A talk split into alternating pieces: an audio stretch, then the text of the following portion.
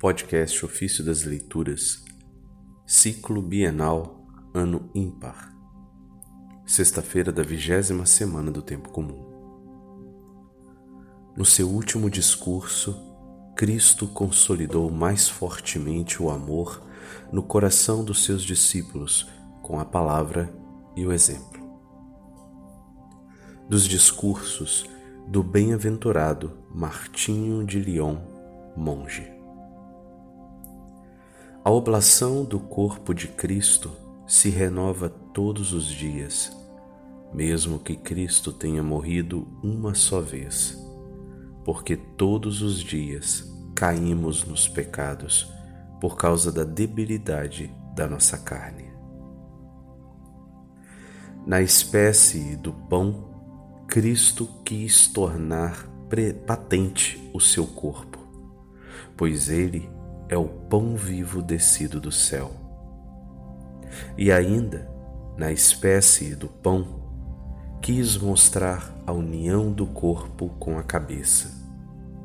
Como diz o apóstolo, sendo que há um só pão, nós, mesmo sendo muitos, somos um só corpo. Todos, em verdade, participamos do único pão. Esse trecho está na primeira carta de Coríntios, capítulo 10, versículo 17. Assim como de muitos grãos de trigo se forma um só pão, assim, pela unidade da fé, esperança e caridade, de diversos membros, nos tornamos um só corpo de Cristo. Portanto, quem deseja estar unido ao corpo de Cristo como membro vivo, deve participar com os outros do único pão celeste que o Senhor partiu e distribuiu. Na verdade, ele quis que fosse compartilhado por todos os que formam uma só unidade, quando disse: Tomai para que vos torneis semelhantes. Comei todos do mesmo sacramento. Fazei isto em memória de mim. Isso está em Lucas capítulo 22, versículo 19, último, última frase. A fim de que, recebendo o seu corpo e o seu sangue, nos recordemos de sua paixão, de tal forma que, como ele morreu por nós, assim também nós, se for necessário, morramos por ele. Igualmente assim aconteceu com o cálice, que chamou de nova aliança, isto é, a nova promessa. Porque por meio daquele sangue não prometia bens terrenos, mas eternos.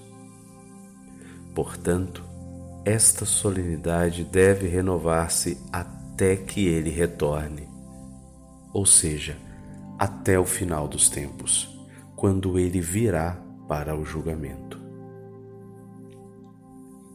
Portanto, caríssimos irmãos, porque o Senhor quis que recebêssemos o seu corpo e dele nos tornássemos participantes para guardar a unidade, se alguém se separa desta unidade, cedendo à ira, ao ódio ou à discórdia, este não recebe dignamente o corpo do Senhor, nem a sua participação pode uni-lo a Cristo. Na verdade, o vínculo da caridade une os diversos enquanto a discórdia e o ódio divide o que é uno. Vigiai, portanto, atentamente, irmãos, para que o veneno da discórdia não faça gerar o ódio no meio de vós, e assim corrompa e anule em vós a delicadeza da caridade Voltai os vossos olhos à vossa cabeça e tende sempre presente o preço da vossa redenção. Cristo nos salvou somente por amor, como diz o apóstolo. Deus, rico em misericórdia, pelo grande amor com o qual nos amou, quando estávamos mortos por causa dos nossos pecados, nos fez reviver em Cristo. Na verdade, pela Sua graça é que fostes salvos.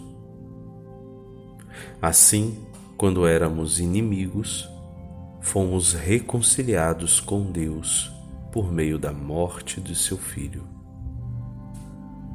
Ninguém tem amor maior do que este, dar a vida pelos próprios amigos. Esses trechos são retirados da carta aos Efésios, capítulo 2, 4 e 5, Romanos, capítulo 5, verso 10, Evangelho de João, capítulo 15, versículo 13. No entanto, Cristo teve um amor maior ainda que este, porque não morreu pelos amigos, mas pelos inimigos. Em verdade, enquanto éramos ainda inimigos, fomos reconciliados com Deus por meio de Sua morte. Ele morreu, o justo pelos injustos. Ainda assim, quem está disposto a morrer por um justo? Ninguém. Portanto, Antes de ensinar com palavras o amor, Cristo o demonstrou.